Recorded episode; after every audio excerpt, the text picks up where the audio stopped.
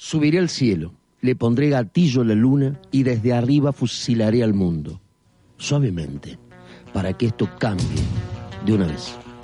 Raúl González Tuñón, La Luna con Gatillo.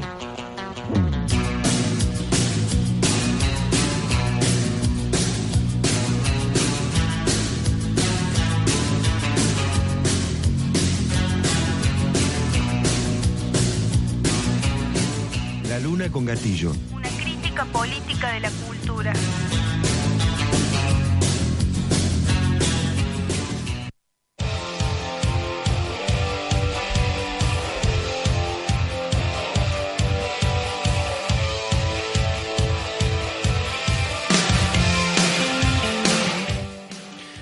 Buenas tardes, estamos en otra emisión aquí de la trinchera radiofónica transmitiendo en vivo desde el Centro Cultural España Córdoba. Mi nombre es Mariano Pacheco, voy a estar a cargo de la conducción de este programa hasta las 17 horas aquí en vivo por Radio Heterogénea. Eh, no ha llegado aún, creemos que aún Carlos Bergliafa, ni Lea Ross, que a veces hace sus visitas sorpresivas para acompañarnos en la conducción de este programa, pero como siempre ya están en redes sociales Iván Garzón, Carlita Limón en camino, Dante de Noia en la operación técnica y Santiago San Paulo, alias Chechenia, ¿cómo dice que le va? Cada vez que mencionas a... Muy bien, Mariano, muchas gracias. Eh, cada vez que mencionas a la cantidad de gente que está acá invitada, que está trabajando, me siento como un colado cuando me, me- cuando me... Pero bueno, yo arranco desde ahora, vamos a estar hoy con la luna, con la columna de teatro TIC, Teatro Independiente Cordobés, así que en un rato vamos a tener de invitada a Soledad González, que la estamos esperando acá en la radio. Estamos muy contentos. Bueno, una alegría siempre tenerte con tu columna y tu entrevista, porque es espacio doble. Ya está eh, oficializado que la columna TIC tiene además su entrevista de cada mes. Sí, ¿cierto? siempre ha estado viniendo una invitada, un invitado, así que bueno, hay gente que también está apoyando este tipo de iniciativas. Eh, así que bueno, eh, muy contentos por eso, porque no estamos solos en la columna.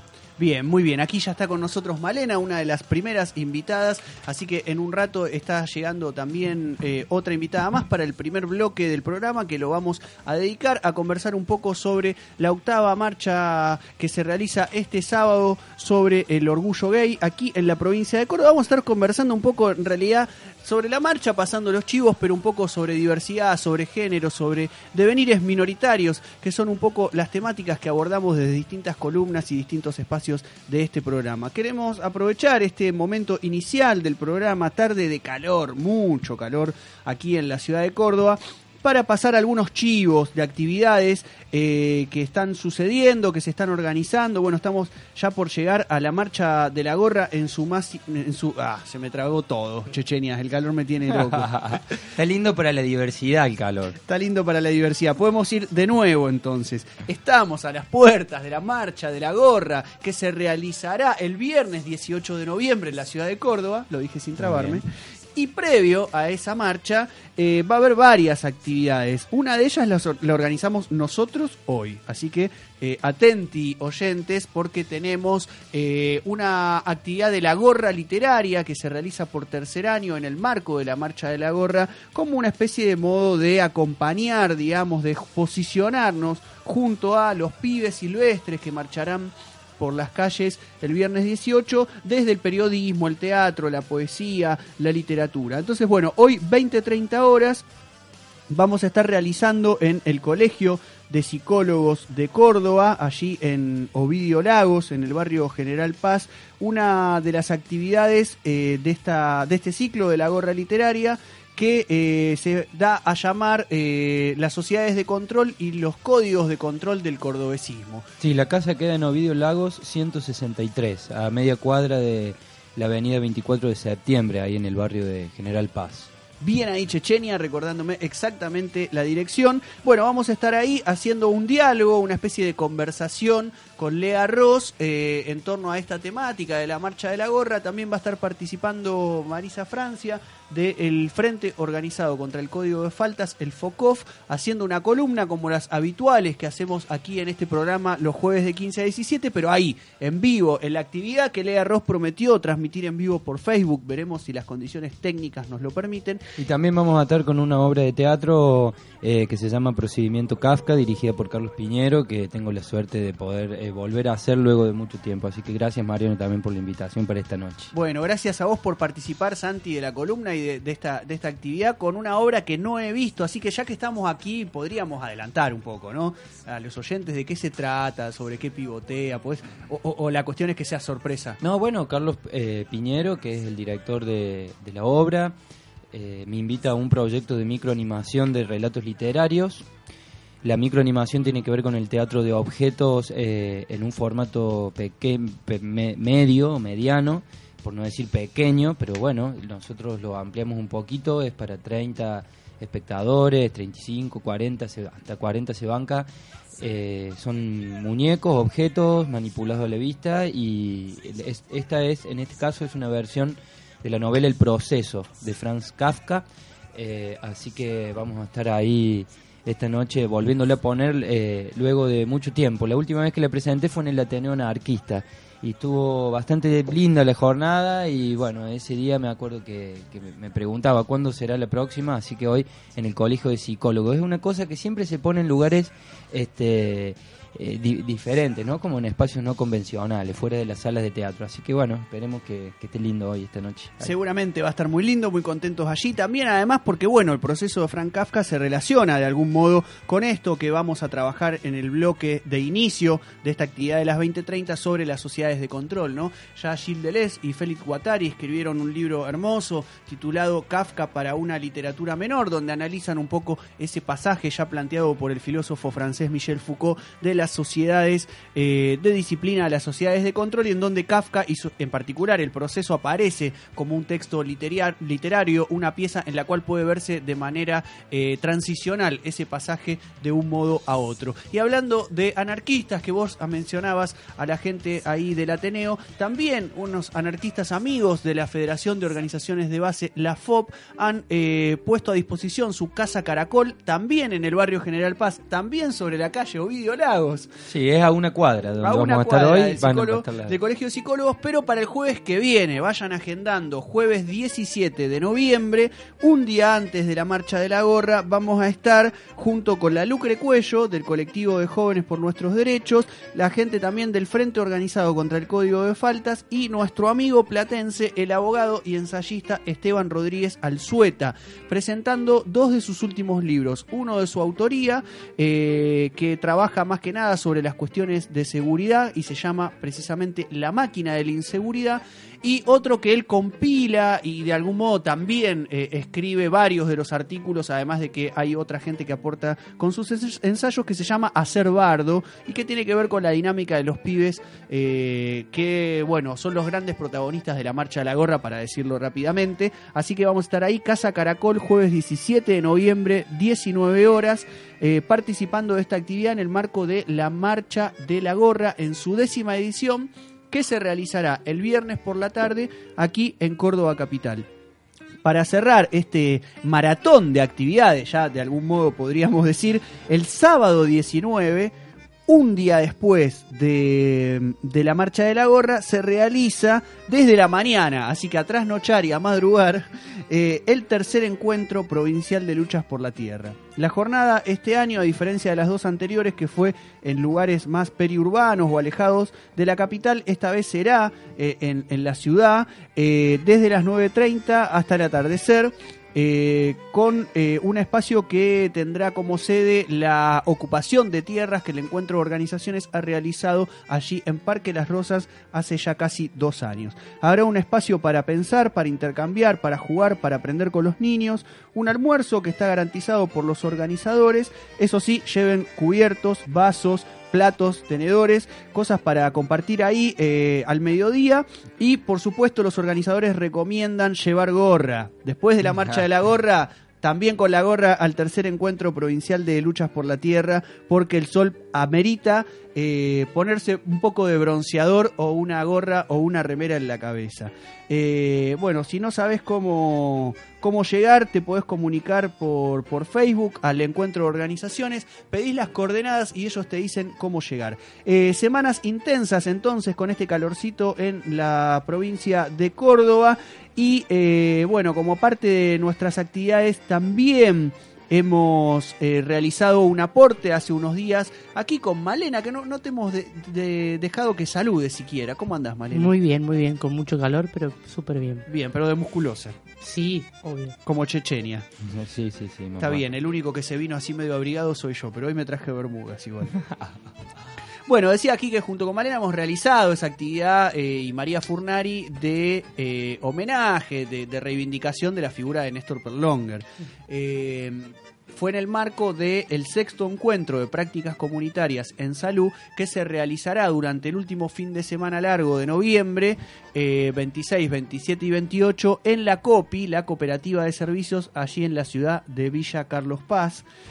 Así que bueno, también se puede ir agendando este, este noviembre agitadísimo hasta el último día, más o menos, de- del mes, con todas estas actividades, eh, a las cuales, bueno, estaremos invitando, a las cuales estaremos sumando eh, algún breve apoyo eh, y, bueno, también cubriendo de algún modo para esta trinchera radiofónica. Van a estar en las jornadas de noviembre en la copia. Al final eh, se concretó la presencia de la obra Nazario, el gurí del monte. ¿Te- Yo ¿Sabes no de sé algo? por Mariano? qué me preguntas a mí si entre tus Parece que- amigos y mis amigos se tenían que poner de acuerdo. Sí, sí, sí, claro. Eh, bueno, es muy posible que estén ellos participando porque María Funari que iba a quedar en contactarlos y seguramente ellos, el grupo tenía muchas ganas de estar. Así que también va a haber teatro en estas jornadas que estás anunciando, Mariano, de noviembre. Eh, así que bueno, nada, saber, quería comentar eso.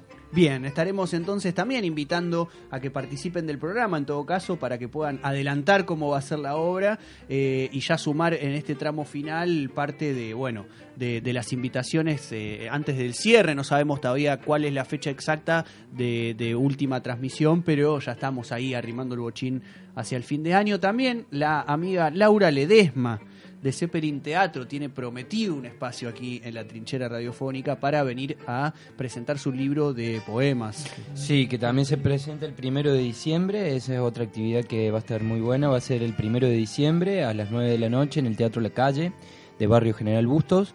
Eh, ahí va a presentar eh, su libro la- Laura Ledesma, que el libro se llama Mugre, ya está eh, yendo a tinta a, a través de la editorial Ateo de Tino, del compañero Tino Kerr. Y anoche estuvimos Mariano con la Laura Ledema, el Tino Kerr y la Malena también, hasta altas horas, hace muy poquito que nos vimos, Male. Eh, no dormimos juntos, pero anoche... Pero eh, casi. Sí, pero casi, porque ayer estuvimos en la ciudad universitaria, en la Casa Verde, eh, en una... eh, Cierre de la jornada de literatura disidente. Caminando literatura disidente. Ah, sí, sí, sí, sí, algo vi por Facebook. Eso, Malena, eh, lo organizaba el Centro de Estudiantes de la... Modelo para armar, de que es como un ala de la bisagra que tienen de la Facultad de Letras. Claro. Bueno, y de había... Letras modernas. Ajá. Porque cuando yo llegué a eso de las 7 de la tarde había, eh, bueno, estaba había editoriales independientes exhibiendo su, mate- su Es que en material. realidad la actividad constaba en tres bloques. Primero de las cuatro, a partir de las cuatro empezaba la feria, a las siete era el cierre de un concurso, un taller para un concurso de literatura con perspectiva de género, y a las ocho empezaba después la actividad de cierre que fue la lectura de poesía, intervención, etcétera. Claro, hubo intervenciones eh, teatrales también, vos hiciste una y La doctora Escarnia la hizo otra. doctora Escarnia hizo otra. ¿De dónde la conoces a la doctora Escarnia? De la Sarli, de la, de, era la, ¿De la casa- Coca? De la, de la casa La Sarli, pero también por el Festival del Deleite de los Cuerpos, que bueno, Noé ahora cuando llegue les va a poder comentar más profundamente porque ella es una de las que organiza el Festival del Deleite de los Cuerpos.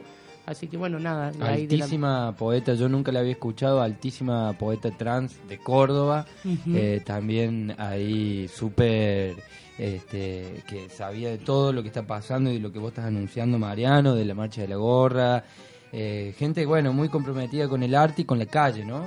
Como- Bueno, esa fue la idea también, de, porque la idea era como traer a la Susi, a la Nati, pero también, a la bueno, Susi Shock, Susi Shock Nati menstrual. y Nati menstrual. Hay Pero que decir todo acá, Malena, porque tenemos que suponer que la gente No no, está sabiendo de lo que Bien. estamos hablando. Entonces, nada, es como muy bien, me están retando ya. Me, en me estás aire. sacando del, lugar, ya un poco Sí. más me, me saca Me parece Pacheco que te vas a tener que dedicar a otra cosa. Le dije que me estaba colando, ¿Sabés Mariano. qué es bueno? Que mi próximo viaje, eh, sé que si no está Berglea Faolea Ross, está Chechenia. No, sí, sí, yo soy un jugador de toda la cancha, Mariano, tranquilo.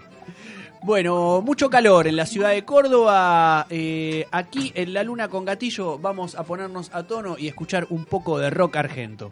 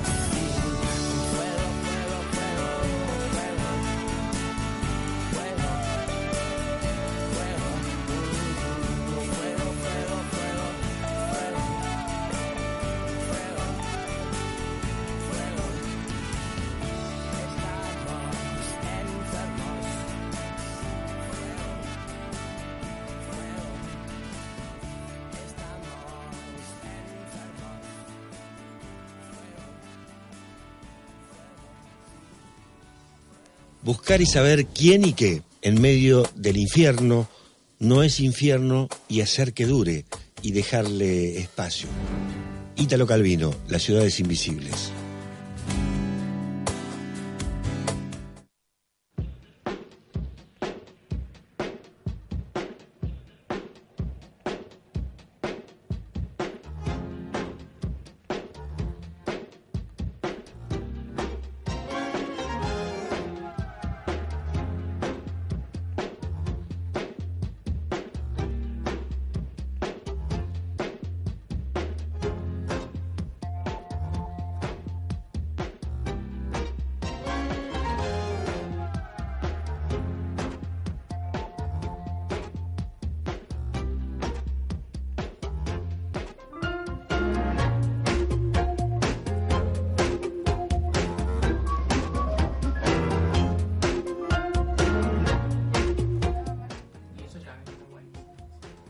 Seguimos aquí en la trinchera radiofónica transmitiendo en vivo desde el Centro Cultural España Córdoba, eh, junto a Malena Marta de Min Ava, lo dije completo, que ya estaba en estudio, se suma Noé Gal. ¿Cómo andás, Noé? Hola, muy bien, con mucho calor. Buenas tardes. Acá calorada.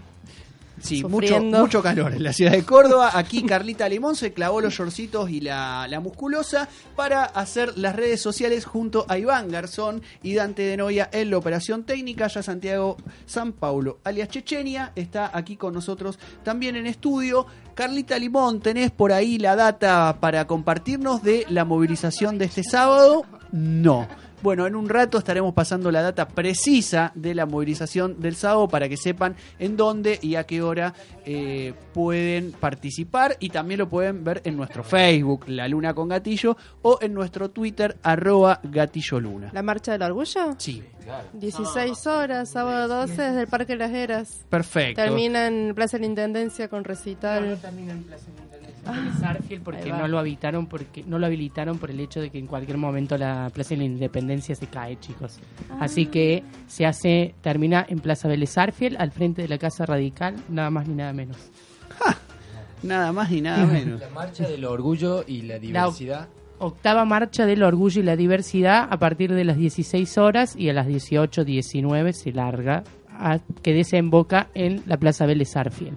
Va a haber un festival donde van a estar las Tranqui Punky, las Ninfa, previamente en la Plaza de la Era va a estar Sara Eve, así que nada, sí, todos están invitadísimos. Qué buenas. Bien, buenísimo, perfecto. Allí estaremos participando de esta jornada y en la medida de lo posible de algunas de las previas, ¿no? Que también comentaban que hay algunas. El amigo Gustavo Pecoraro estaba también presentando una de sus películas el viernes. Claro, presenta el puto inolvidable a las 20 horas en el Colegio Manuel Belgrano, A las 20, Nacional bien. Manuel Belgrano. Perfecto. Bueno, eh, un poco la, la idea que teníamos de hoy era que pudiéramos compartir también con ustedes una mirada respecto de, bueno, cómo se vienen trabajando estos temas, digamos, en la sociedad argentina, qué, qué, qué repercusiones concretas está viendo de esas cuestiones que se discuten a nivel, digamos, social aquí en la provincia o más precisamente en nuestra ciudad, ¿no? Que es el lugar que habitamos, que transitamos, cómo lo están viendo, cómo, vienen eh, sucediéndose de año a año estas marchas, estos eventos, notan cambios, digamos, hay cambios con este cambio que hay en el país, eh, ¿cómo, cómo viene la mano, digamos, para este año en particular? ¿Quién? ¿Quién? La que quiera. Eh, yo noto un cambio a raíz de cambio, odio, esa palabra ya. Digo, hace va- varios años ya que todas las cuestiones de, de- digo, a partir de la implementación de la ley de identidad de género y el matrimonio igualitario, los organismos sociales, organizaciones y partidos estudiantiles, no estudiantiles, han incorporado en su agenda política eh, las demandas del colectivo LGTB eh, Y Kumas. Sí, no, LGTB.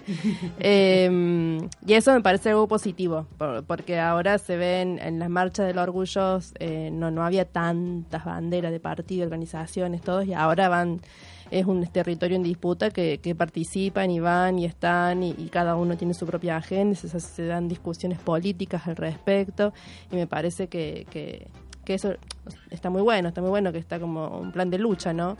Claro. Que no es solamente una fiesta o carrozas como, ah, como Buenos Aires, por ejemplo, ¿no? Que es como toda otra otra historia, otra movida, eh, punchi punchi, carrozas, esto, el otro.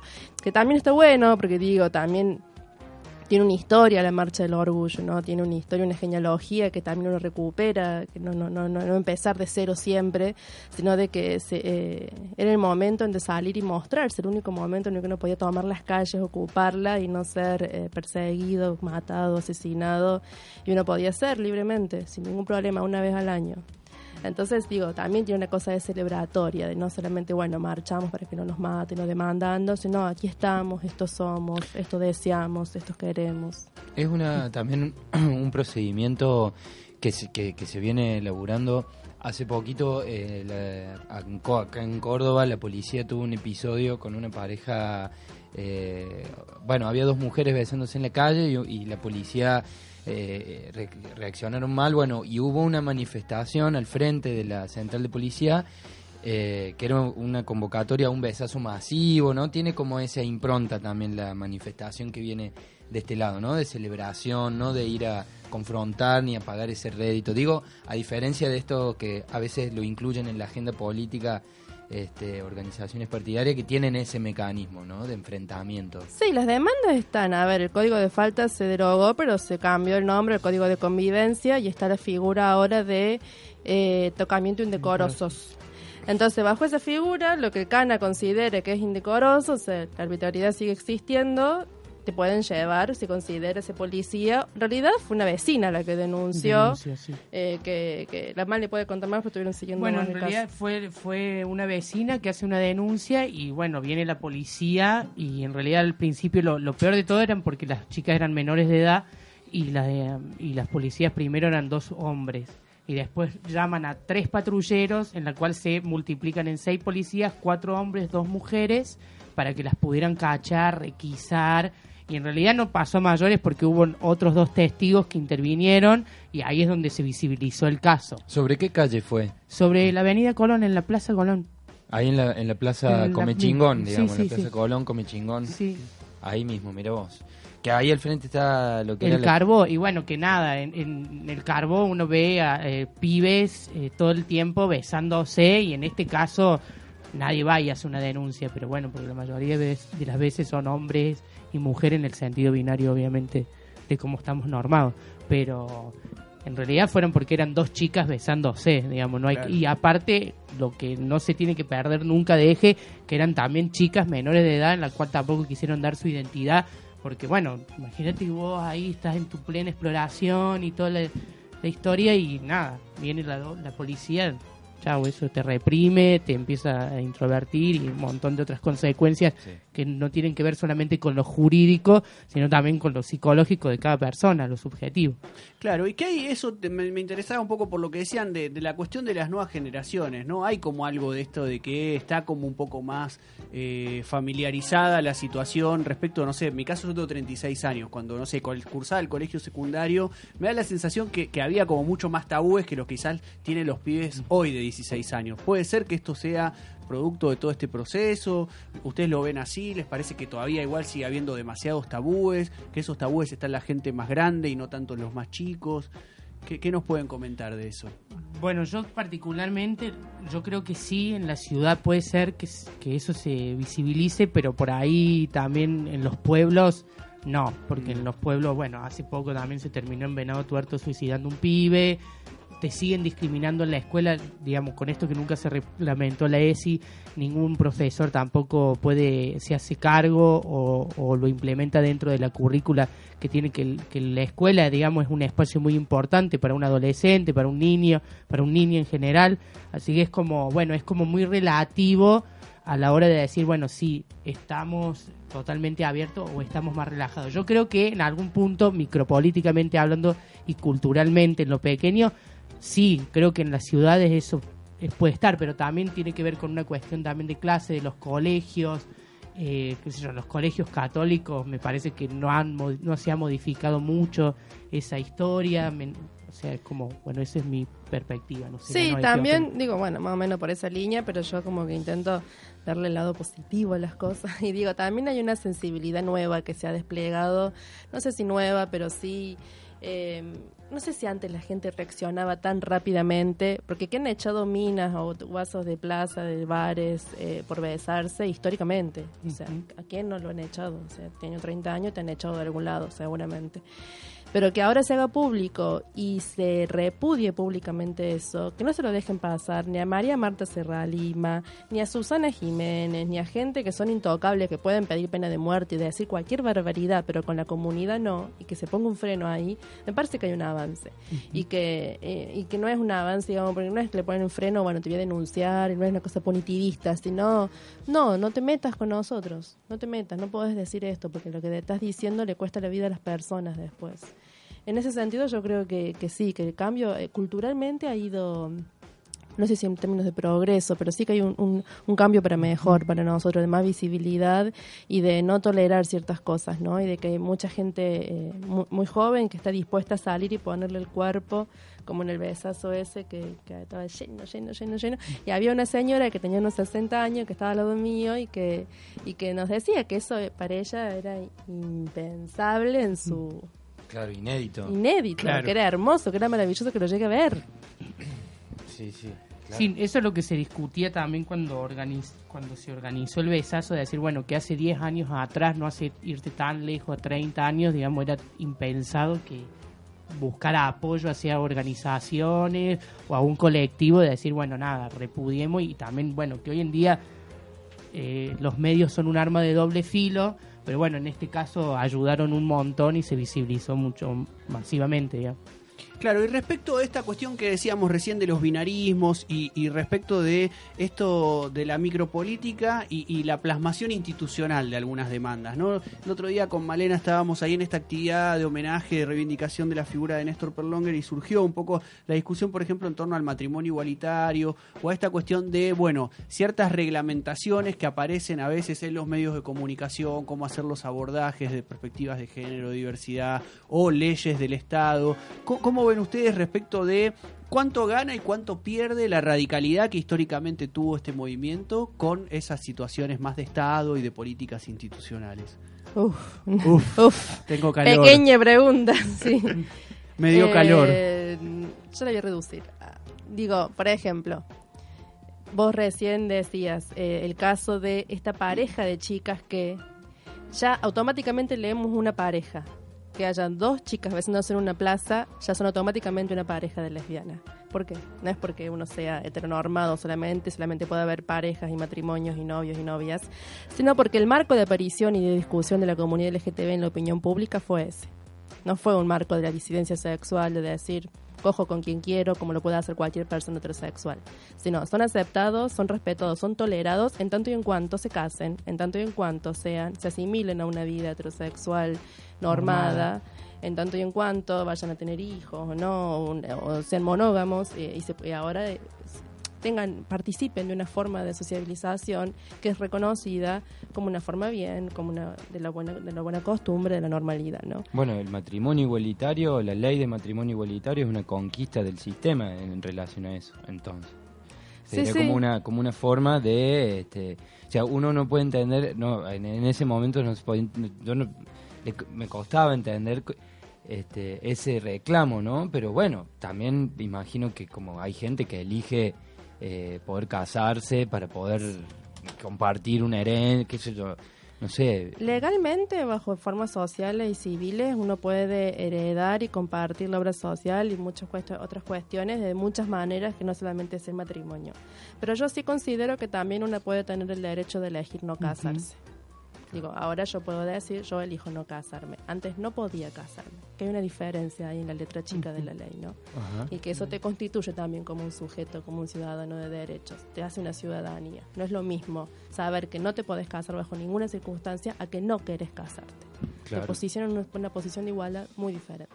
Y rescatando también eso que decía la Noe anteriormente, digamos, como que la ley de matrimonio igualitario no solamente se determinó y se redujo al hecho de lo jurídico, digamos, me ampara la ley, sino que también tuvo una resonancia a la hora de que, bueno, nada, como que hoy en día en la calle por ahí sos un poco menos violentados, empezaron a, a laburar en la academia y, también en las organizaciones partidarias y estudiantiles, abrirse, qué sé yo, eh, comisiones sobre género, o sea, como que no solamente tiene que ver como si yo me quiero casar o no, sino que también abrió otros otros aspectos que tienen que ver con la disidencia, con la diversidad, digamos, a nivel social y cultural también un poco, pero digamos como a nivel social también nos, am- nos ampara desde a- y de forma indirecta, digo, ¿no? Porque yo no estoy casada, pero bueno, siento que, digamos, como que creo que la ley también tuvo que ver con, tiene que ver en algún punto con el besazo y en el, empoderamiento también, me parece.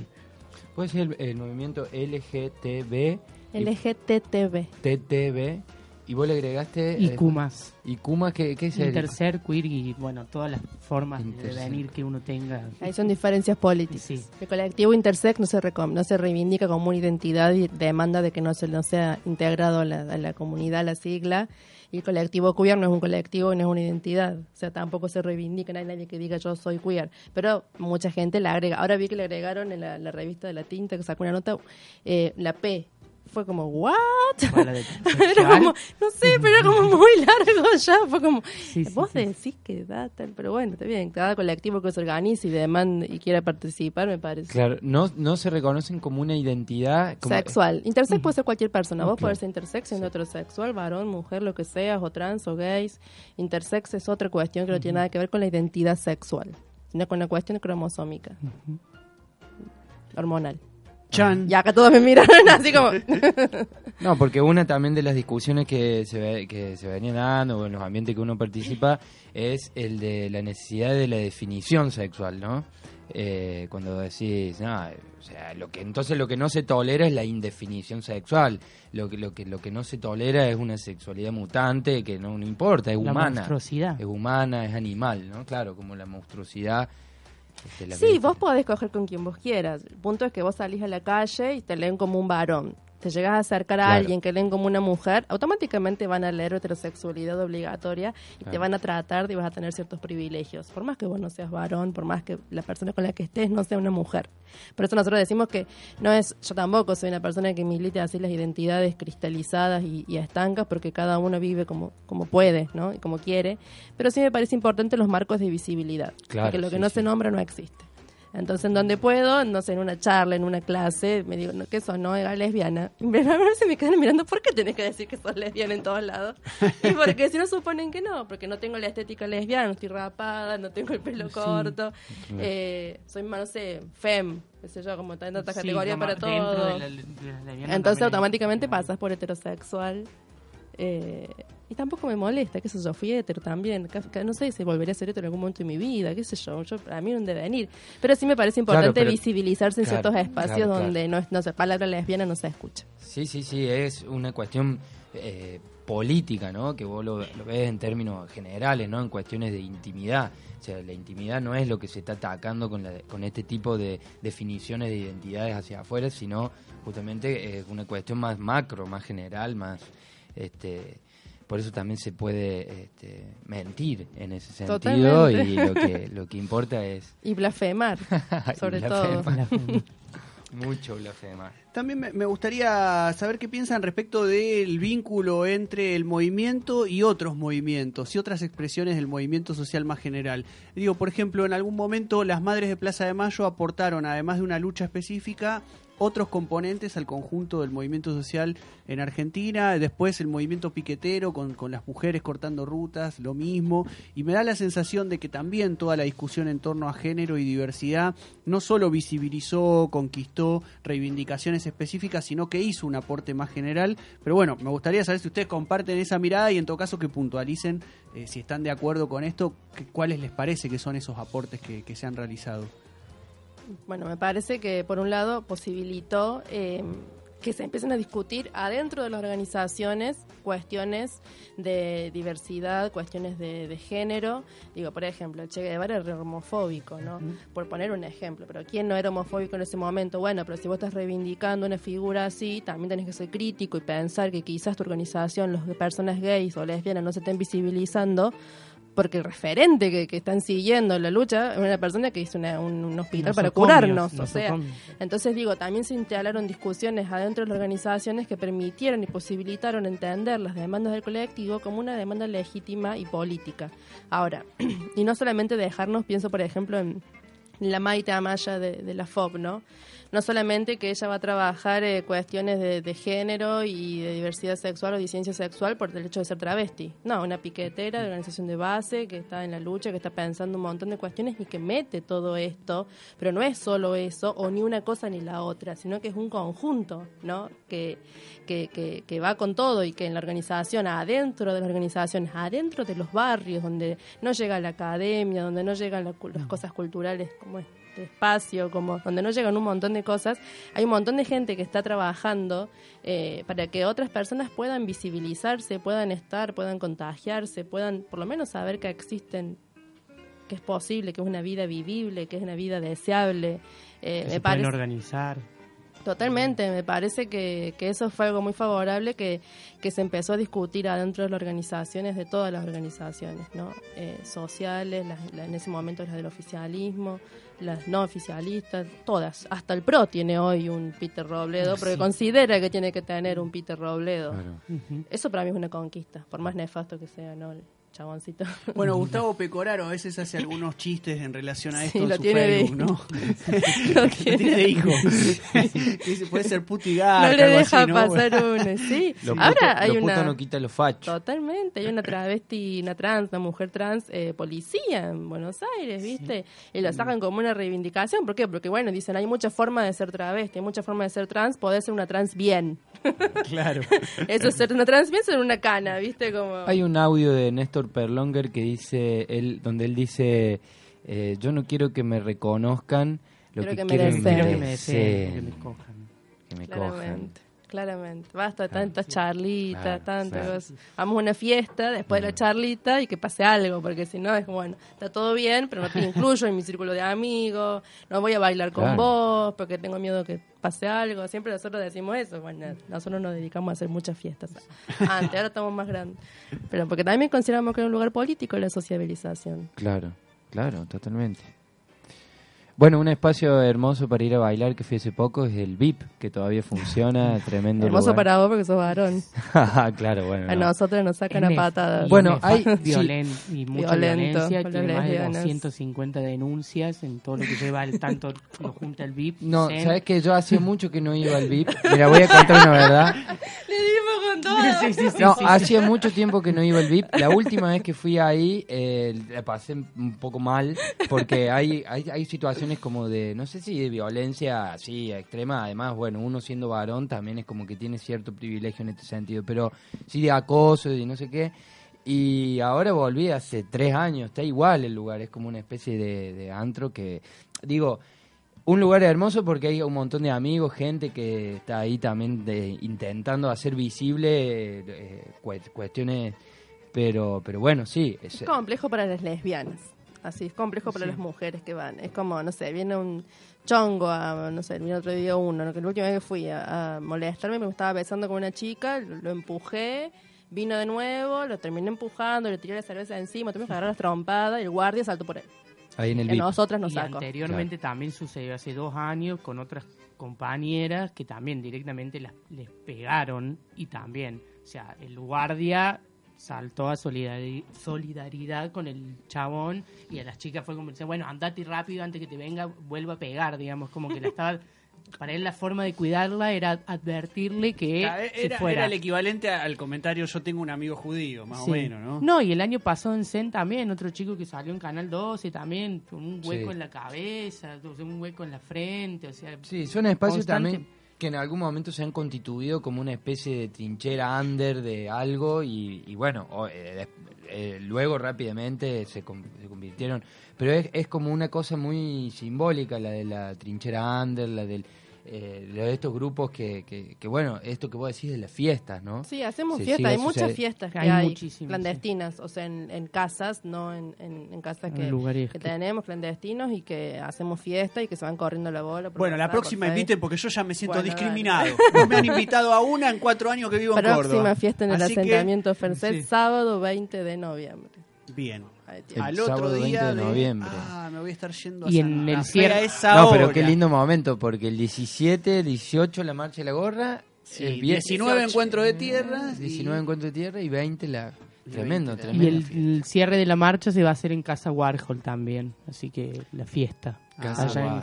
Va- El sábado 12 hay dos- 10 sí, fiestas por lo menos de la diversidad que son fantásticas. Estoy feliz porque antes... Sábado 12 es este Este sábado. sábado. Este sábado, Bien. pues, Antes, después de la marcha era de- como... Sí, ¿Qué tenías hacemos? que ir a, o a Dorian o tenías que O ir a- boliches, a, boliches boliches. que nada, te salen Y ahora res un montón de fiestas autogestivas por todos lados. Cada lugar tiene su fiesta.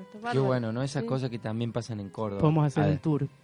Bien, bueno, recapitulando entonces, repasamos un poco la agenda, ¿les parece que decíamos como para recomendar a los oyentes un par de las actividades que hay previas a la marcha? La marcha, recordamos, sería entonces sábado Sábado a partir de las 16 horas en Parque Las Heras y termina en la Plaza Vélez Arfield con un festival donde van a estar las ninfas, las Tranqui Punky Viviana y la, la con la pequeña Bambi. Bien, y el viernes la película de Gustavo Pecoraro a las 20 horas. A las 20 horas en el Colegio Manuel Belgrano. Bien. Ahí en calle Rioja, no, no sé, entre Bueno, Santa pero Fe es muy y- conocido igual, así que la gente sabe, ese sí sabe. Bueno, Noé, eh, Yo Vale, les, exten- le, le extiendo una invitación Sí. para que quede, para que en el Festival de Arte de los Cuerpos siga hasta el 28 de noviembre. Ah, bien, bien. Está- Bueno, cerremos, eh, comenta un poquito también de qué se trata para que los oyentes sepan. Dale, bueno, el festival es un festival que venimos haciendo hace seis años, desde el 2011, eh, que intenta poner en discusión todas estas cosas que estuvimos charlando, pero a través del arte, de diferentes expresiones, teatro, performance, música, corto, cine. La Male participó un año del festi.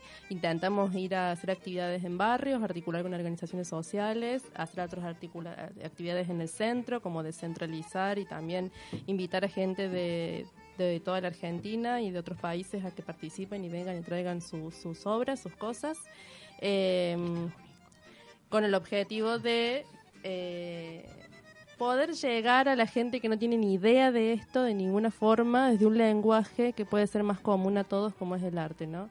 De poder sensibilizar de alguna otra manera que no sea, bueno, queremos derechos o que no sea a través de la victimización o, de, o del prejuicio, sino como desde otros desde otras miradas, de otros, de otros lados. Desde, en ese sentido, les invito a ver una obra en Córdoba se llama Putito, que estuvo en el festival el domingo pasado y va a estar todos los domingos de noviembre. Es muy buena. Eh, Putito, nunca nadie amó tanto. Sí, Vayan a verla. Dirigida por Marcos García, que es su primer trabajo como director, y eh, actúa, es un unipersonal de Pablo Huésped, tre- Sí, tremendo actor de Córdoba, muy joven también, en la Sala de la Calle también, Así donde es, presenta el libro la Laura Ledesma, ahí en Barrio General Bustos. en Cofico. Cofico, Cofico. El domingo la pasado- calle es Bustos. Claro, La la, calle- calle, es Bustos, calle el barrio Cofico. Cofico, el barrio Cofico. Eh, y bueno, nada, entonces lo que intenta el festival es invitar a personas que hablen eh, en primera persona, es decir, que las personas que hagan estas obras o que hagan estas, tengan, sean los artistas tengan algo que ver con, con, con su ser disidente, cómo lo viven, ¿no? Que no sean otros que hablan por nosotros, sino bueno, buscar que eh, producir nuestra propia cultura también. Así que bueno, está la grilla cargada. Este domingo viene Nati Menstrual a presentar Aliana, una obra de teatro unipersonal en la sala Bataclana. El martes presentamos su libro de poesía, es una artista trans, eh, por si no la conocen, eh, las recomiendo, tienen su página en Facebook y presenta su primer libro de poesía el martes en la casa de Pepino. Y después ahí me acuerdo la grilla, pero sé que sigue. El jueves hay, el viernes hay, eh, no sé, cosas, hay cosas, muchas cosas. Así que en la página de Facebook está el festival El Deleite de los Cuerpos. Nada, gracias por permitirme. Bueno, gracias a ustedes por, por la participación y bueno, las puertas de la Luna con Y Gatillo por la militancia. están abiertas para, para cualquier otra oportunidad. También tenemos de todos modos más actividades que todas las que hemos enumerado, así que después de la canción que escucharemos estaremos sorteando dos entradas para una obra de teatro eh, en sus últimas dos funciones y para este viernes también a la noche dos entradas para La Peña Transhumante, así que pueden entrar al Facebook de la Luna con Gatillo, compartir y al final del programa Llegando a las 5 de la tarde estaremos anunciando quiénes son los ganadores. Escuchamos un poco de música y seguimos acá en La Luna con Gatillo.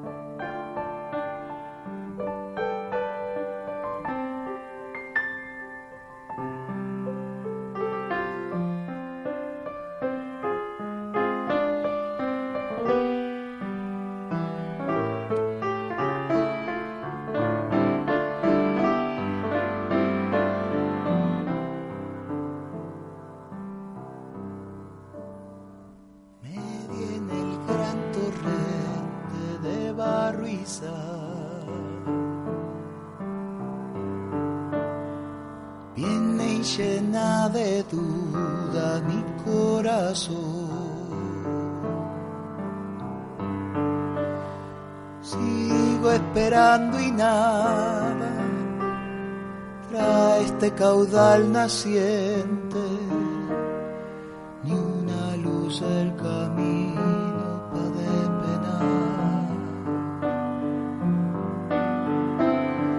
Tengo el río más bravo dentro de mí. A veces de mis ojos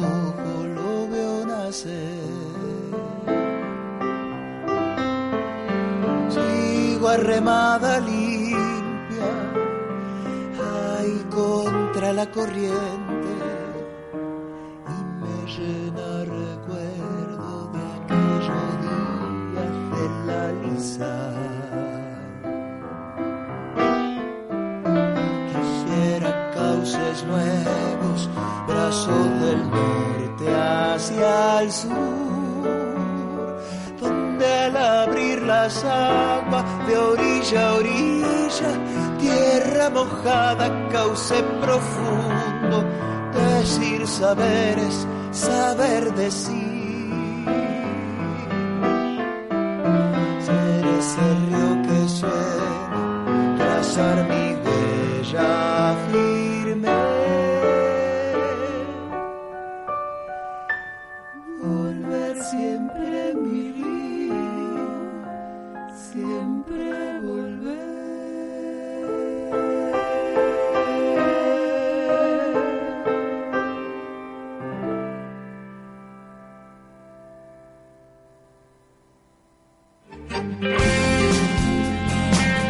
Aunque rajemos ante la superioridad del enemigo, nunca nos sentimos derrotados. Nos acordamos de una trompada, de un piedrazo, un enemigo caído, y al revivir los momentos heroicos de la lucha, nos vamos convenciendo de que, en verdad, no fuimos derrotados. Guillermo Sacomano, el pibe. La luna con gatillo. Política de la cultura.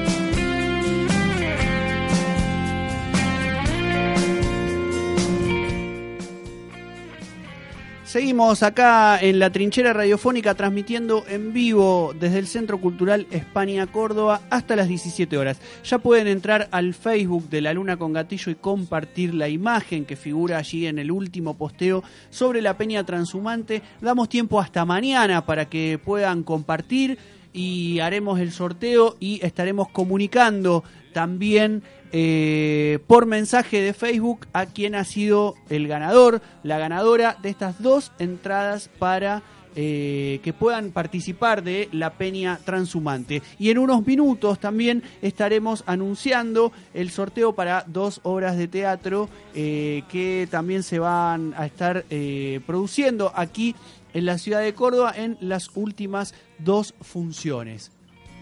Al atardecer de las estaciones, el mar oscuro en las gaviotas sale, se despereza, tu boca canta tantas cosas, cantan y se dispersan.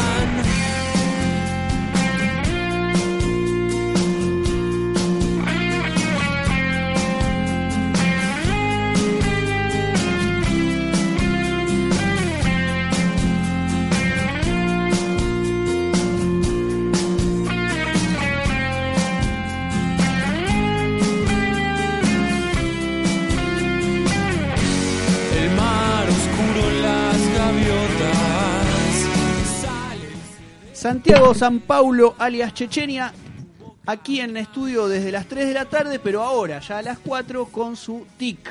No es que tenga un problema en el ojo, es que es eh, el Teatro Independiente Córdoba hecho columna en La Luna con Gatillo. Sí, bueno, este, hoy tenemos eh, el placer, el honorazo de tener como invitada a la Sole González. Eh, ¿Cómo andás, Sole? ¿Todo bien? Bien, bien. Con calor ahí afuera. Sí. Por suerte acá el aire Está bueno. acondicionado y eso son cosas que, que, bueno. Ayudan. Sí, ayudan, sobre todo en estas peceras. Bueno, Sole, eh, estás con función ahora, ¿no? Estás con un grupo ahí en Medida por Medida presentando la obra Los Hijos de, que estuvieron todo octubre y siguen en noviembre. Así es. ¿Qué días están? ¿Los, los sábados? Estamos los sábados a las 21.30 ahí en Medida por Medida que queda en Montevideo 870 y seguimos todavía tres sábados más, el 12, el 19 y 26 de noviembre. Claro, claro, ahí en la sala. Bueno, y el grupo con el que trabajás también es el grupo que viene sosteniendo la sala hace bastantes años, ¿no? Exactamente. Yo digo que trabajo, a ver, con, con tres actores que a la vez tienen una doble función, ¿no? Porque están ahí trabajando, poniendo el cuerpo, pero también Franco Muñoz y Tete Muñoz son técnicos, este, y Josefina trabaja en la comunicación de la sala y de la obra. O sea, en este caso es como que la obra tiene esa característica que eh, todo es adentro de la escena. ¿no? Los, los actores son técnicos que están a la vista. Claro, claro. El Tete maneja las luces, Franco, bueno, más las cuestiones de audio. Eh, la José también a veces mane- Bueno, a veces Un proyector, sí, sí, Claro, sí, tiene un proyector. Sí, sí, hay una metáfora que es esto del motor del teatro y, y cuando entras ahí a ese espacio te encontrás con eh, Tete que hizo el diseño y opera luces desde adentro del espacio. Franco que hizo un diseño sonoro pero además toca en vivo, ¿no? Tiene ahí sus instrumentos, sus máquinas. La José que opera un proyector, eh, así que todo está ahí a la vista, es un El- circuito. El motor del teatro tiene que ver con el, con el uso de lo tecnológico, con el uso del... ¿Por qué el motor? No, es un motor político, te diría. O sea, primero eh, es como que la obra parte de, de una consigna que yo les tiro a ellos que es este menos es más. O sea, trabajamos una cuestión de mucha síntesis de, de todo. Trabajamos con, con la técnica del biodrama, o sea, hay un trabajo de crónica de ellos, eh, trabajamos también con una escritura poética que a la vez sintetiza los textos de ellos previos a la escena. Hay un trabajo ahí de depuración que fue antes de entrar a escena, que nos llevó un par de meses. Eh, y trabajamos con un episodio que es el despido de la Perkins del papá de Tete, que es como un episodio histórico que organiza un poco la memoria de Córdoba este, y que nos ayuda como a trabajar a partir de ahí la, la metáfora del adentro afuera, quedar adentro, quedar afuera, y a partir de ahí empezamos a entramar otras situaciones, como la situación de enfermedad de, de- de una de las actrices que se siente en ese momento que queda afuera, o la situación de, de Franco a partir de sus sentimientos y sueños y todos, digamos, la obra realmente busca un rescate de huellas del mundo de trabajo intergeneracional, o sea, un trabajo de hijos mirando a sus padres. Que también hay, hay obras en este momento que, que trabajan el biodrama que van por ese lado. Pero a nosotros nos interesó, digamos, de qué vamos a hablar, cómo vamos a hablar. Creo que el motor del teatro es primero encontrar así como una sinergia y un entendimiento en lo político y ver cómo eso se traduce en, eh, en los procedimientos. Pero primero apareció la historia del papá de Emanuel, de Tete, y después lo de, digamos, obviamente lo de Perkin como, como memoria colectiva de Córdoba, o fue al revés, ¿cómo, cómo traba- Mira, primero aparece el deseo de Tete de trabajar conmigo una continuidad del Boisek, porque él dirigió Claro. Boisek. Sí, porque en la dramaturgia también incluso se incluyen textos de, de Boisek, de sí. Boisek, claro. Eh, Boisek, 1830, entendido como el primer drama moderno, donde aparece claramente lo social, el mundo del trabajo. Entonces, a la vez que íbamos pensando en ese Boisek, que lo que Tete quería hacer era como la mirada del hijo de Boisek, empieza a hablar de su padre. O sea, eh, despedido de, de la Perkins, él era un mecánico eh, en los años 80, ¿no? 1980, bueno, Boisek debió en 1830 y lo tomamos al Boisek ahí directamente en esa cara de drama moderno, hombre, trabajador, despedido, fuera del sistema, 27 años, Claro. cómo se recicla, qué hace y cómo empieza a hacer concesiones que lo llevan a un lugar de la obra que, que ahí la dejamos, ¿no? Nosotros nos quedamos con ese episodio y lo traemos acá y empezamos a, a investigar desde ese lugar eh, todos los vasos comunicantes con- Claro. con, el presente. Hay unas fotografías que Tete en- durante la obra expone que son del padre. Cuando termina la función uno se puede acercar al escenario, entonces ver la instalación escenográfica del espacio donde está incluido el- la, la mesa de operación de luces y todos los, los lo- la cantidad de cosas que tiene Franco para la música y el proyector y bueno todo el, todo el espacio no el, el- el caos transpirado ese que uno puede visitar en una obra de teatro independiente que el- donde el escenario le queda muy cerca cuando uno se retira.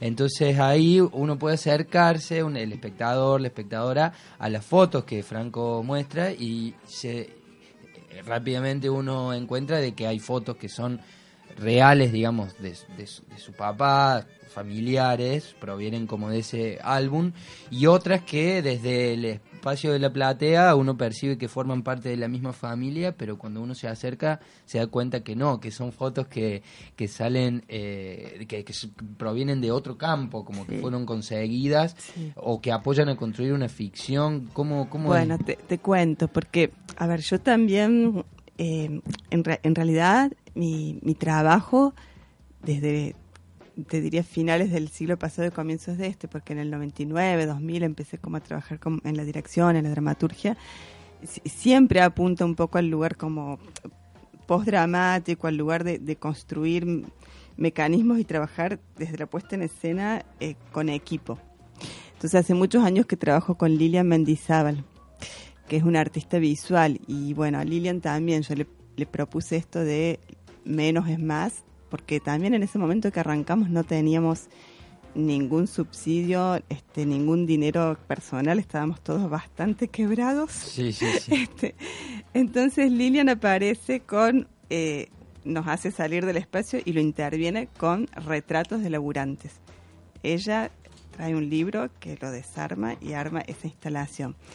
Y luego trabajamos con otro artista visual que es Iván Sabornian, que él lo que hace es trabajar también a partir del relato de su propio padre despedido de la mm, Ica, creo que es Ica Renault, papá de Iván, que lo cesantean también en, el, en la industria metalmecánica. Y él trabaja una instalación que restituye huellas, pero a partir de la ropa de laburantes. Entonces, cuando vos entras, también te encontrás con. Vas a ver una obra de teatro, pero vas a ver dos instalaciones también. Sí, totalmente. Y hay una instalación que es la, la ropa vaciada, pero que está ahí parada con todas las marcas de, de laburo. Y después ves los primeros planos, los retratos de gente de laburo.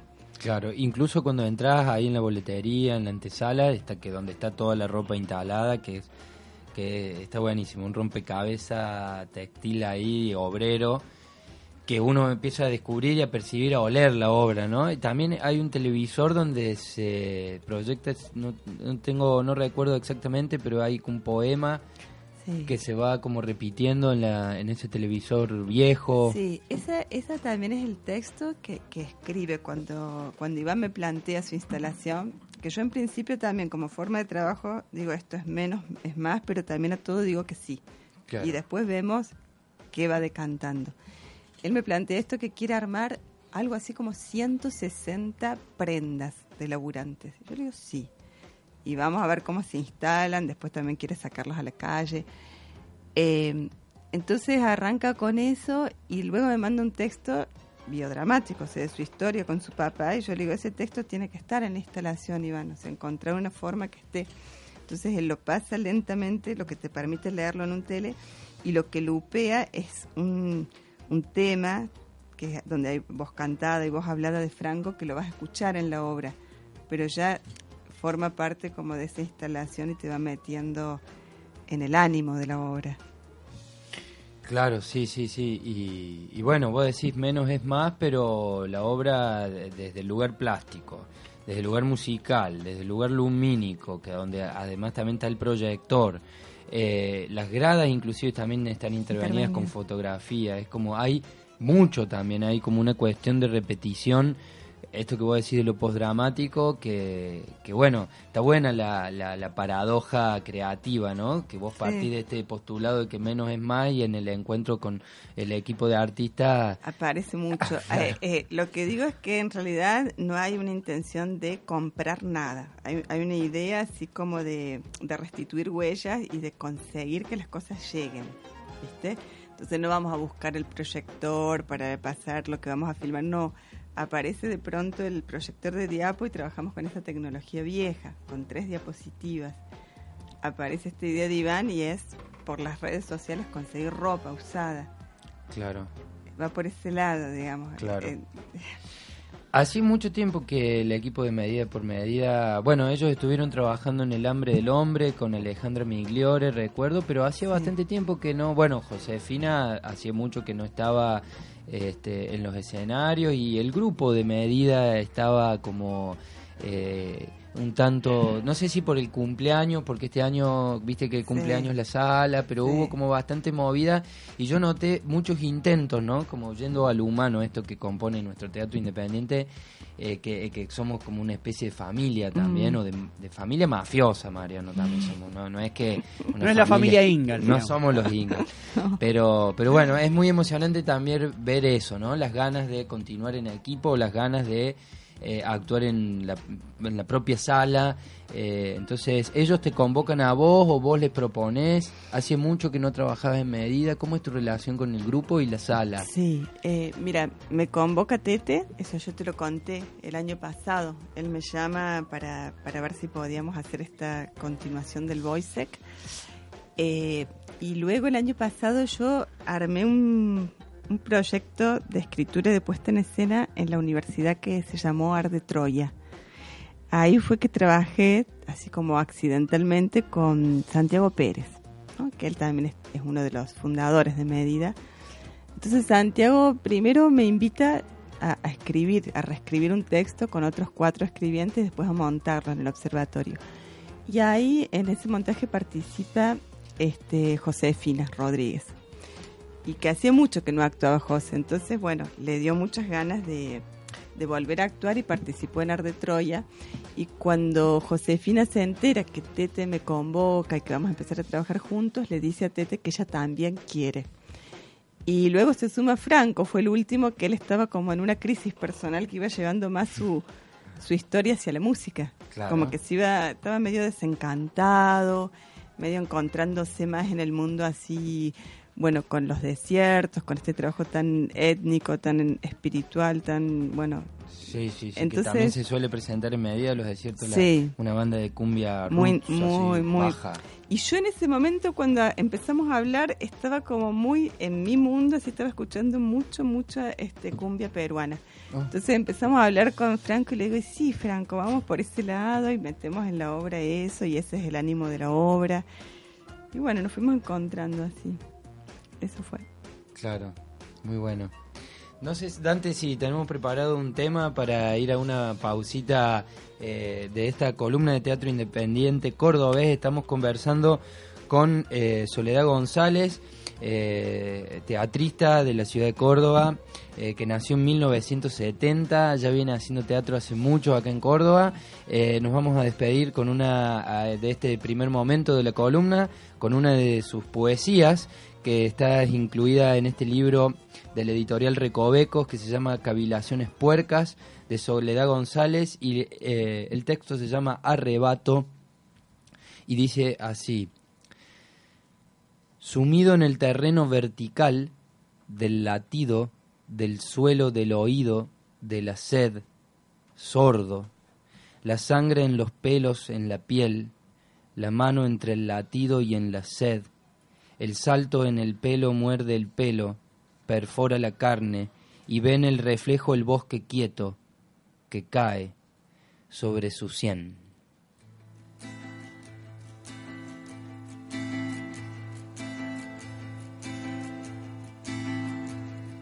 Negro chico tiene hambre y la madre lo mandó a pedir pájaro chico tiene hambre y la madre lo mandó a pedir. Si la calle no me mata, a la noche me voy a curtir juntando las monedas. Negro chico así aprendió a contar. Si juntar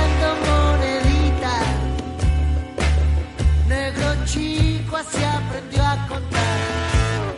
Si quieres contar billetes, de afuera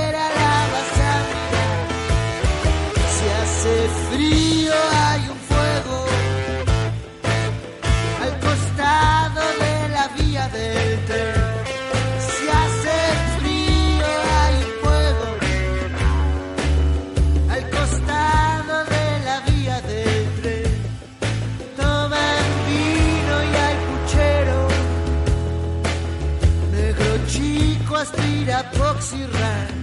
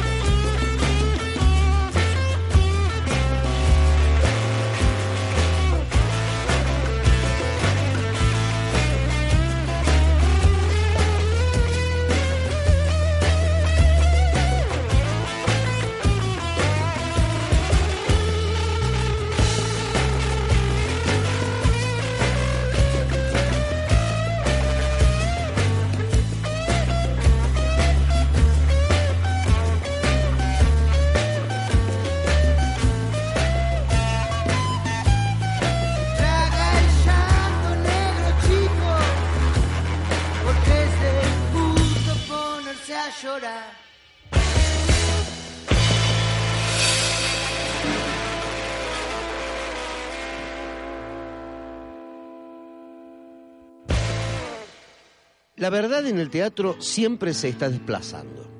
En la medida en que escuchás este programa, ya se está desplazando, venciendo y congelando. Pero a diferencia de este programa, el teatro tiene una característica especial. Siempre es posible empezar de nuevo.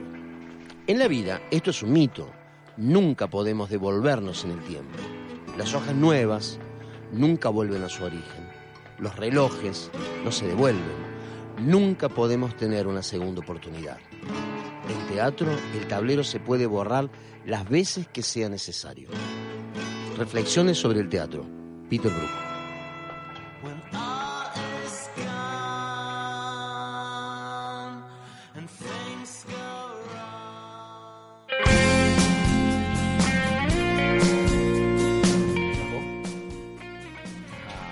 Seguimos aquí en la trinchera radiofónica transmitiendo en vivo desde el Centro Cultural España Córdoba. Pueden comunicarse con nosotros vía Facebook a nuestra cuenta La Luna con Gatillo, donde hemos ya subido eh, para que puedan compartir la imagen y poner me gusta a la página, la imagen de la Peña Transhumante. Estaremos mañana haciendo el sorteo eh, y avisando, digamos, a quien ha ganado esas dos entradas. Mañana, 15 horas, atenti, dice Carlita Limón, que está acá junto a Iván Garzón haciendo las redes sociales. En un ratito nomás también estaremos subiendo la imagen eh, para un posteo de María Alone, una obra de teatro que se hace en el espacio La Máscara Córdoba, viernes 11 y viernes 25 de noviembre, últimas dos funciones y hoy también en La Luna con Gatillo estaremos sorteando dos entradas. La voz de Jorge Villegas en el separador nos dio el pie para que Santiago San Paulo, alias Chechenia, siga con su TIC, su columna de teatro independiente cordobés aquí en La Luna con Gatillo. Bueno, acá continuamos con la columna entonces. Gracias, Mariano. Te decía que la voz de Villegas me trae como un olor a diciembre, como un olor a verano. No sé por qué. Olor a choripán, decís vos, ¿no? claro, lo tengo, lo tengo más asociado al sol que al invierno. Pero bueno, eh, seguimos conversando con Soledad González, que hoy nos vino a visitar acá a la radio. Eh, antes de irnos al primer corte, eh, yo leí uno de sus poemas que está incluido en este en esta en este libro eh, eh, en esta cosa que se llama Cavilaciones puercas del editorial Recovecos eh, un librazo de poesía impresionante que Sole esto se editó en el 2009 eh, hace bastante tiempo ¿no? de la edición de este libro y seguí eh, eh, ¿qué- ¿Recordás en qué contexto fue fueron fue fue que agarraste poemas escritos durante un tiempo de tu vida o los escribiste para el libro? ¿Cómo fue que organizaste ese material? ¿De dónde venían los textos? Sí, lo organicé en el 2008, que ahora también me pasa que me ponía a pensar que me gustaría organizar otro, a ver qué, para un 2018, como siempre escribo, ¿no? Y siempre estoy entre el teatro y la poesía. O sea, escribo desde un lugar muy, muy rítmico, si se quiere, el, te- el teatro también. Y este libro, bueno, lo empecé a, recopilar así en 2008, hablé ahí con Carlos Ferreira, le llevé el proyecto, también le convoqué a Lilian Mendizábal para que haga algunos dibujos. Este, y son textos, a ver, como de- después de una caída mía, me imagino que así los puedo situar. A ver, algunos son, porque ahí se juntan cavilaciones puercas y antes que yo. Antes que yo son como textos un poco más sueltos de, digamos, del 2000, 2001, 2002. Y después, en el 2003, yo tuve así como una caída importante que, que me separé de un montón de gentes, espacios, este, me separé de la sala del cíclope, cerré un trayecto que tenía con un grupo que era el Ojo de la Majada, este, y empecé como una vida, se podría decir, un poco más sola. Necesitaba así transitar eso, que fueron como cinco años entre el 2003 y 2008. Y ahí están la- las cavilaciones puercas, son ese momento. Este, que, que el título, una vez me preguntaron, este, en realidad viene así como un juego de algo que me decía mi abuela, que, que bueno, que yo tengo que decir así que, que de mi abuela heredó como una conciencia de género y una cuestión poética porque ella, al ser mujer nacida en el siglo, eh, en 1890 y algo nació ella, eh, en esa época, o sea, tuve la posibilidad de aprender a leer un poquito, pero no escribir. Estaban separadas esas competencias. Entonces ella tenía eh, una memoria y una transmisión. Ella, bueno, había sido, este, allá en Galicia, había sido niñera de Valle Inclán, de los hijos de Valle Inclán, perdón, de los hijos de Valle Inclán. Eh, Claro, y, porque y- niñera de Valle Inclán. No, no, de los hijos de Valle Inclán. Eh, entonces, bueno, y, y Valle Inclán y Rosalía de Castro, y bueno, tenía todo eso en su oído. O sea, ella no, todo era esa, esa cuestión de la oralidad. Entonces, eh, pero junto con eso tenía esa cosa de gallegos que cualquier cosa que fuera perder el tiempo, las divagaciones, aparecía esa palabra puerco.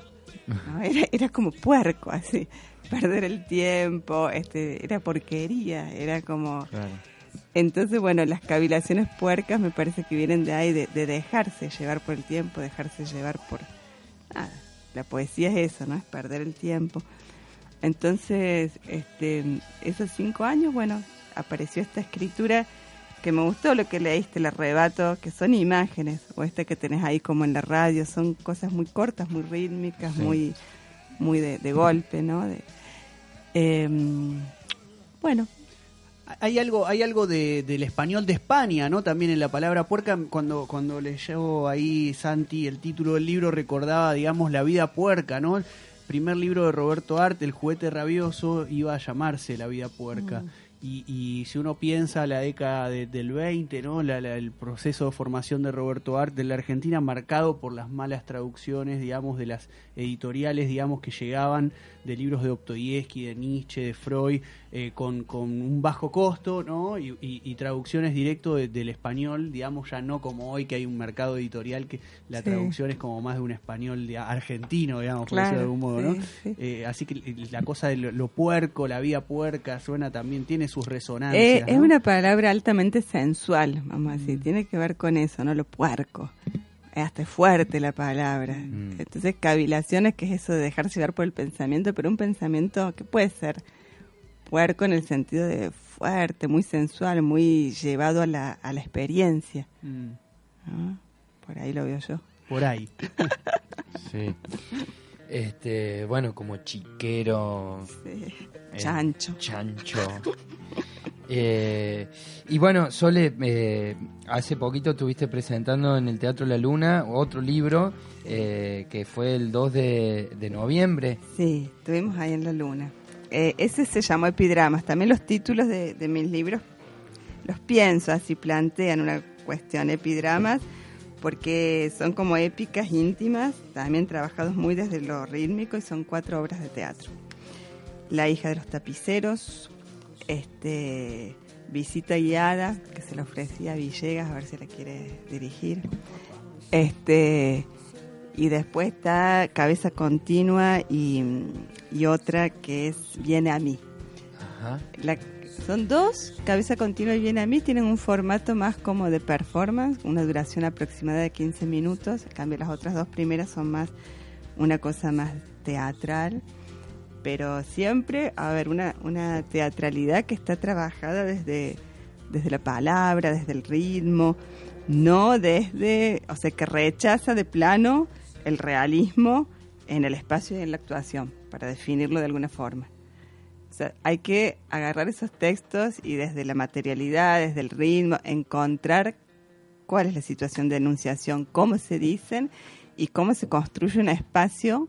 O sea, no, no son textos, eso, son textos que rechazan la, la- la construcción realista del decorado o del naturalismo. De, y está eso, y eso obviamente lleva también a rechazar ese tipo de actuación en la en la ese tipo de construcción en la actuación, porque si no hay un pie realista donde los actores se van a apoyar en un realismo sucio, en una mesa, en una silla, hay que ver desde dónde Claro. lo dicen. Son los cuatro textos que tienen que ver con este... Epidrama, epidrama. Lo- los cuatro tienen que ver con esto que vos decís. Ah, e- epidrama yo los defino así, de ese modo, como que son textos breves que toman épicas íntimas y que se construyen desde el ritmo. Tienen algo de lo épico y de lo dramático, pero no son ni épicos ni dramáticos, pero tienen de lo épico porque también llaman al, a esta cosa del postdramática de lo narrativo, del actor que Claro. tiene que pararse y decir cosas y narrar y traer. Claro, claro, claro. Pensaba en esta línea que vos traías al principio de lo postdramático, ¿no? Que, que bueno, obviamente lo que lo que estás planteando también tiene que ver con esta con estos procedimientos estéticos, poéticos, esta mirada del arte, ¿no? Que también trae algo lo postdramático que tiene que ver, que digo que, que también a veces eh, es un poco más criticable, que tiene que ver con esto de la muerte de los grandes relatos y, y bueno, un montón de cosas que nos siguen sucediendo como sociedad, como sociedades. Sí. Eh, damos cuenta de que los grandes relatos todavía este, eh, siguen eh, ejerciendo su, su, su poder simbólico sobre lo social y sobre, sobre la, creación, los artistas, sobre, digamos, sobre todo el cuerpo que compone una sociedad. Entonces, es- eh, ahí todavía hay algo que me parece que, que se sigue sin resolver, esto que vos decís de lo épico. Y ahora cuando decís del rechazo de lo realismo, ¿por qué crees que el, que el arte o, o el arte dramático literario o bueno, el teatro, ¿por qué crees que el teatro debería rechazar lo realista? No, eh, eh, no, no, no creo que el teatro lo deba rechazar. Yo digo en dónde estoy yo en mi búsqueda. Igual para decir cómo, cómo definiría lo postdramático es eso, el drama es eso que encierra como una cosa circular cerrada, que vos vas a ver esa historia y de alguna manera, eh, por, por una cuestión de reflejo, verosimilitud, compras la historia, vas al teatro y compras una historia con personajes como si también lo vieras en el cine o en la tele.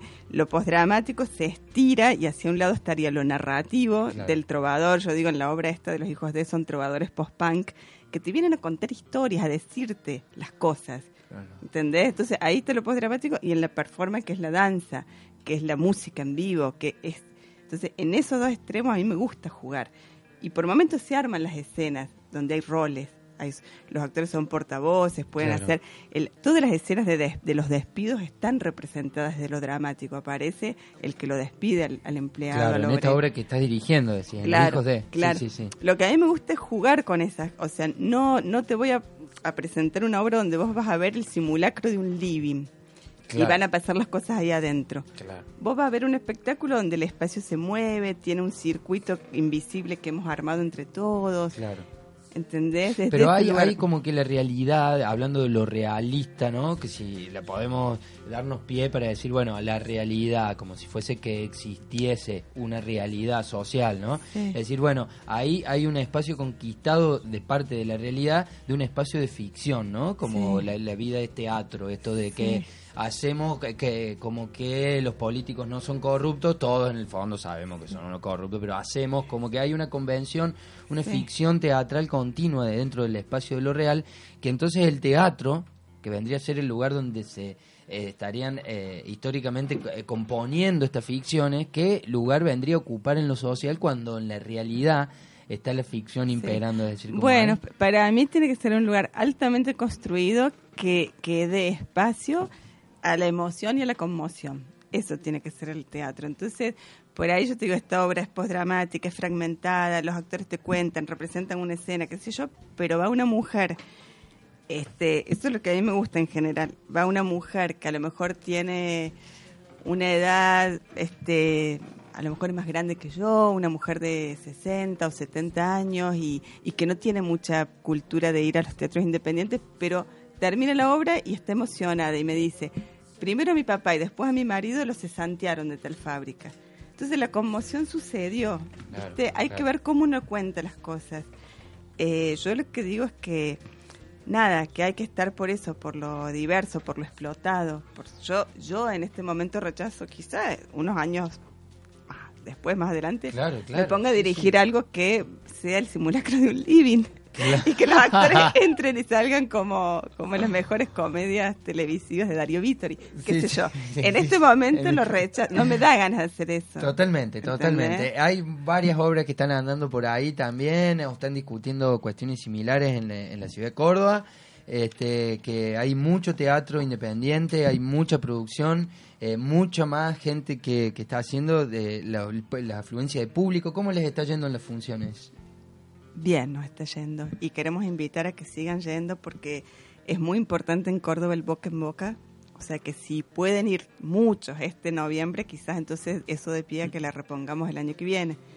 Claro, bueno. El boca- Entonces, Los Hijos de se presentan los días sábados en la sala Medida por Medida, en la calle Montevideo 870, con el elenco de El Teatro, con el elenco de Medida por Medida, con Franco Muñoz, eh, Tete Muñoz, Josefina Rodríguez, la Lilia Mendizábal y bueno, la Sole González dirigiendo, este, trovadores post-punk, me encantó. Así que bueno, los invitamos a todos los oyentes a ver Los Hijos de un drama social en la sala Medida por Medida. Muchas gracias Sole por haber venido. Bueno, gracias a ustedes. Mortal, muy bueno, muy bueno, muy bueno.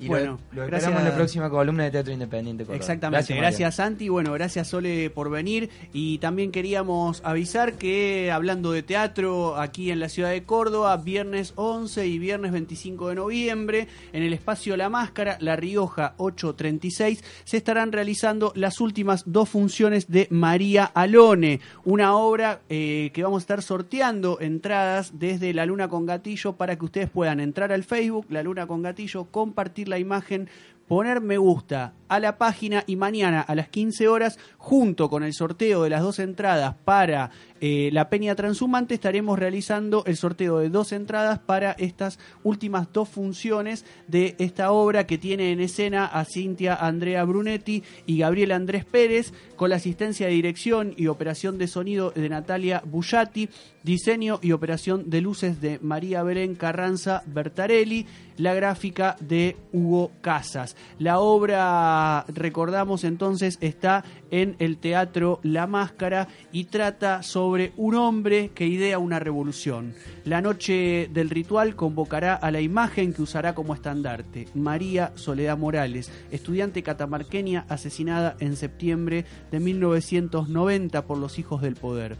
El plan es que la ciudad explote y entre los escombros aparezca ella como un milagro, un símbolo de esperanza que logre convocar a miles de adeptos. María Alone condensa entonces el claroscuro de los 90. Solo hay dos personas en escena, pero intervienen múltiples personajes. En el hombre que plantea esta revolución habitan muchos hombres, distintas voces y rostros. De los escombros de una ciudad que acaba de estallar llega María Soledad Morales. Viene a ensayar su reaparición. La música y la fiesta coexisten con la calamidad.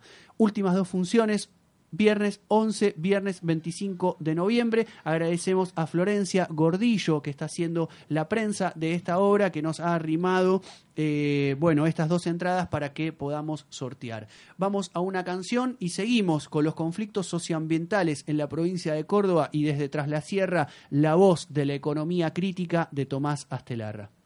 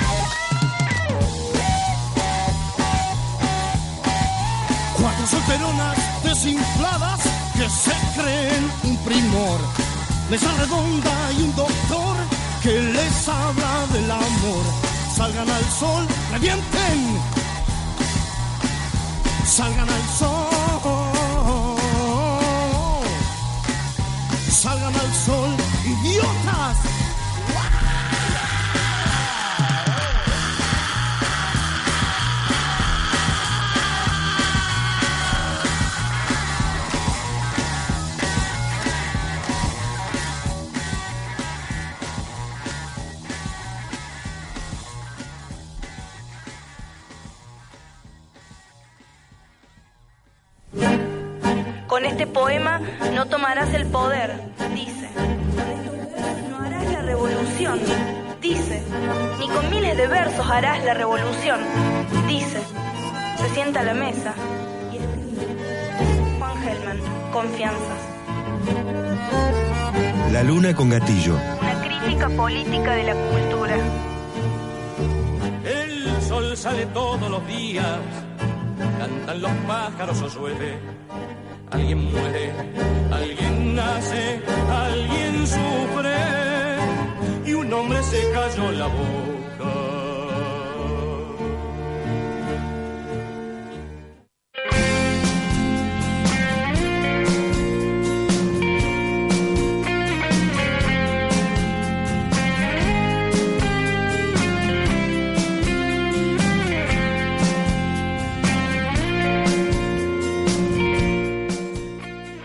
Último tramo de La Luna con Gatillo aquí en el Centro Cultural España Córdoba, transmitiendo en vivo en estos últimos minutos.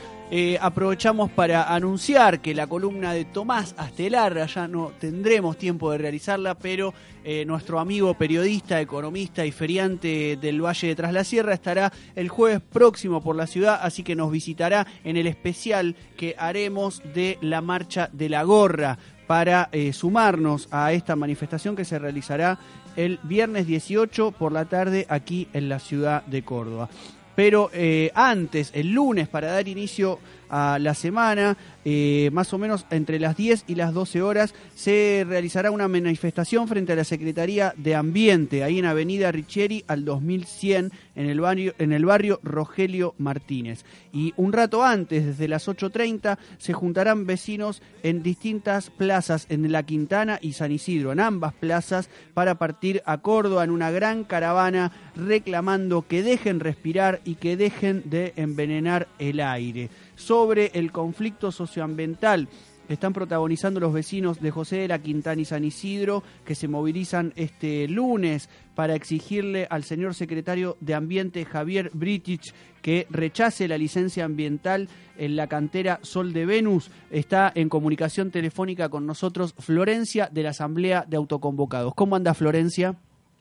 Hola, buenas tardes Mariano, todo bien por acá. Bueno, queríamos que nos ampliaras un poquito en estos breves minutos que nos quedan de, de programa sobre eh, la problemática que están viviendo, la lucha que están llevando adelante. Bueno, te sintetizo rápidamente. José de la Quintana y Villa San Isidro son dos pueblitos pequeños que quedan a 60 kilómetros al sur de Córdoba. Eh, actualmente eh, seríamos entre 3.500 y 4.000 habitantes. Hace dos meses nos enteramos de casualidad que un particular, un privado, quiere erradicar una cantera de basalto, que es un material que se usa para obras viales, para rutas, en una estancia que queda en nuestro pueblo y estaría a cinco cuadras de las casas próximas de los vecinos. Como es una cantera que haría voladuras con explosivos, eh, los vecinos estamos primeramente asustados porque es algo que no queremos que suceda tan cerca de nuestras viviendas y a medida que hemos ido averiguando de qué va esa cantera de basalto, nos dimos cuenta que el propio secretario de Minería, que es el señor Aldo Bonalumi, en el 2014 escribió un paper, que es una como un documento científico, eh, que dice que en esta mina, casualmente esta misma mina de la estancia de la isla, contiene basalto, eh, contiene asbestos, perdón. Eh, el asbesto es una partícula que cuando se explota la piedra queda en suspensión en el aire y son como puñaladas en los pulmones. Son mini cristales que se van poniendo en los pulmones y luego el pulmón casi se petrifica con los años. Eh, por esa razón, porque ya tuvimos las audiencias públicas, pudimos eh, anexar toda esta documentación en el expediente y todo, nos vamos a eh, movilizar este lunes Secretaría de Ambiente para reclamarle a Javier Bridge que rechace la licencia ambiental, primeramente porque no tiene licencia social y segundo porque eh, hay una grave eh, situación ante la salud y el medio ambiente. Eh, en ese paper que te comento, el mismo secretario actual de Minería dice que cuando se explota un yacimiento de esas características se deben maximizar las alertas ambientales. Pero ellos eh, aprobaron un informe de impacto ambiental donde ni siquiera nombran esa particularidad, como niegan a la población cercana, eh, directamente no estipulan mitigaciones de ningún tipo, ni de ruido, ni de polvo, ni de la afectación de los caminos y a las rutas, ni de las napas, ni, ni del bosque nativo, ni de las casas, ni de nada. Pero la realidad es que esa cantera está a 500 metros de algunas casas a un kilómetro y medio de la escuela primaria. Bien, eh, vienen ya protagonizando parte de esta lucha en el último tiempo. Eh, ¿cómo, ¿Cómo han notado las repercusiones? ¿Qué, qué opiniones les llegan, no sé, de la gente de la zona? Eh, en algún momento había estado planteado la cuestión de las fuentes laborales, ¿no? Siempre los conflictos socioambientales se ponen en juego e- estas tensiones que no son solo con, con los gobernantes, sino también con otros sectores de la población que a veces quizás no, no, no están tan familiarizados con, con estas luchas. ¿Cómo lo viven ustedes en la zona, este conflicto? Eh, la zona, la verdad es que la, gran mayoría eh, está en contra de la cantera y hemos recibido un apoyo gigante, incluso de los jefes comunales de las localidades eh, cercanas, de la rancherita, Villa San Isidro y de los vecinos. Hace dos semanas hicimos un festival al que asistieron casi 1.500 personas de un montón de lugares. Eh, y bueno, estamos así como recibiendo muchísimo apoyo. Y el tema de las fuentes de laboral acá se complejiza un poco más porque en la Quintana está la escuela de minería, donde las personas se reciben de técnicos mineros. Entonces muchos de nuestros vecinos y muchos hijos de nuestros vecinos estudian en esa escuela. Eh, y a su vez, ellos mismos, que son personas que trabajan en, este tipo de tra- en el yacimiento, tampoco quieren la cantera acá. Y también nos explican de que en realidad las fuentes de trabajo ahora las cosas se hacen con máquinas y, y es tal cual dice el informe de impacto ambiental que serían siete puestos de trabajo que entre ellos el contador, el abogado, el titular, el encargado y queda un sereno que ese podría ser alguien del pueblo y el camionero, quizás. Y esto como que lo hemos podido ir desmintiendo así con los vecinos y hablando, también quizás por esta cosa de que los vecinos tienen como eh, experiencia en ese tipo de trabajo y saben que en realidad no no eh, favorece las fuentes de trabajo y tampoco es es trabajo, es explotación no es trabajo, eso es lo como que también lo venimos dejando en claro. Bien, bueno, estaremos también difundiendo en las redes sociales sobre este conflicto que están protagonizando y bueno, cuenten con, con este espacio también de la Luna con Gatillo para, para difundir cómo sigue eh, esta lucha que vienen desarrollando. Si querés agregar algo más, Florencia. Invitamos a todos eh, a las 10 de la mañana en Secretaría de Ambiente este lunes, a todos los cordobeses, a las personas que por ahí vienen a nuestro lago, a nuestro río o vienen para esta zona, a personas que tienen experiencias con canteras cercas, como la gente de Sierras Chicas con el Sauce, las personas de Salán, eh, con la, la reserva de Vichín, eh, a todos a que nos acompañen, porque vamos a hacer un gran esfuerzo de viajar estos kilómetros en caravana de vecinos a llegar a Córdoba y necesitamos en este momento de su ayuda. Bueno, te agradecemos mucho la comunicación y bueno, le estamos mandando un saludo aquí desde el estudio del Centro Cultural España Córdoba. Bueno, muchas gracias a vos, Mariano. Un abrazo. Un abrazo grande. En comunicación telefónica desde eh, la zona de Parabachasca, una de las integrantes de la Asamblea de Autoconvocados que están librando esta lucha. Hemos llegado ya al momento final de este programa. Queríamos recordar que además de nuestra transmisión habitual de los jueves de 15 a 17 horas, hoy estaremos realizando una actividad, eh, una especie de radio abierta, radioteatro, le hemos puesto eh, como parte de nuestra adhesión, de nuestro caminar juntos con el colectivo de jóvenes por nuestros derechos eh, y la gente que convoca a la marcha de la gorra del viernes 18. Estaremos esta tarde 20-30 horas en Ovidio Lagos 167. Colegio de Psicólogos de Córdoba, haciendo una conversación eh, con Lea Ross, que también participa de este programa habitualmente, eh, con Marisa Emilia Francia, el Frente Organizado contra el Código de Faltas, FOCOF, y el Santi San Paulo, Chechenia, que está aquí con nosotros, haciendo su obra de títeres sobre Kafka. ¿no es ¿Se así? puede decir que es una actividad contra la cana, Mariano? Sí, por supuesto. No sé bueno. si se podrá en el colegio de psicólogos. Se podrá decir eso. O si viene Bergliafa y nos interna a todos. Ahí Di- manda saludos, Bergliafa. Digámoslo al final, digámoslo, Digámoslo al al final y en todo caso que nosotros no tenemos nada que ver con ese señor psicoanalista.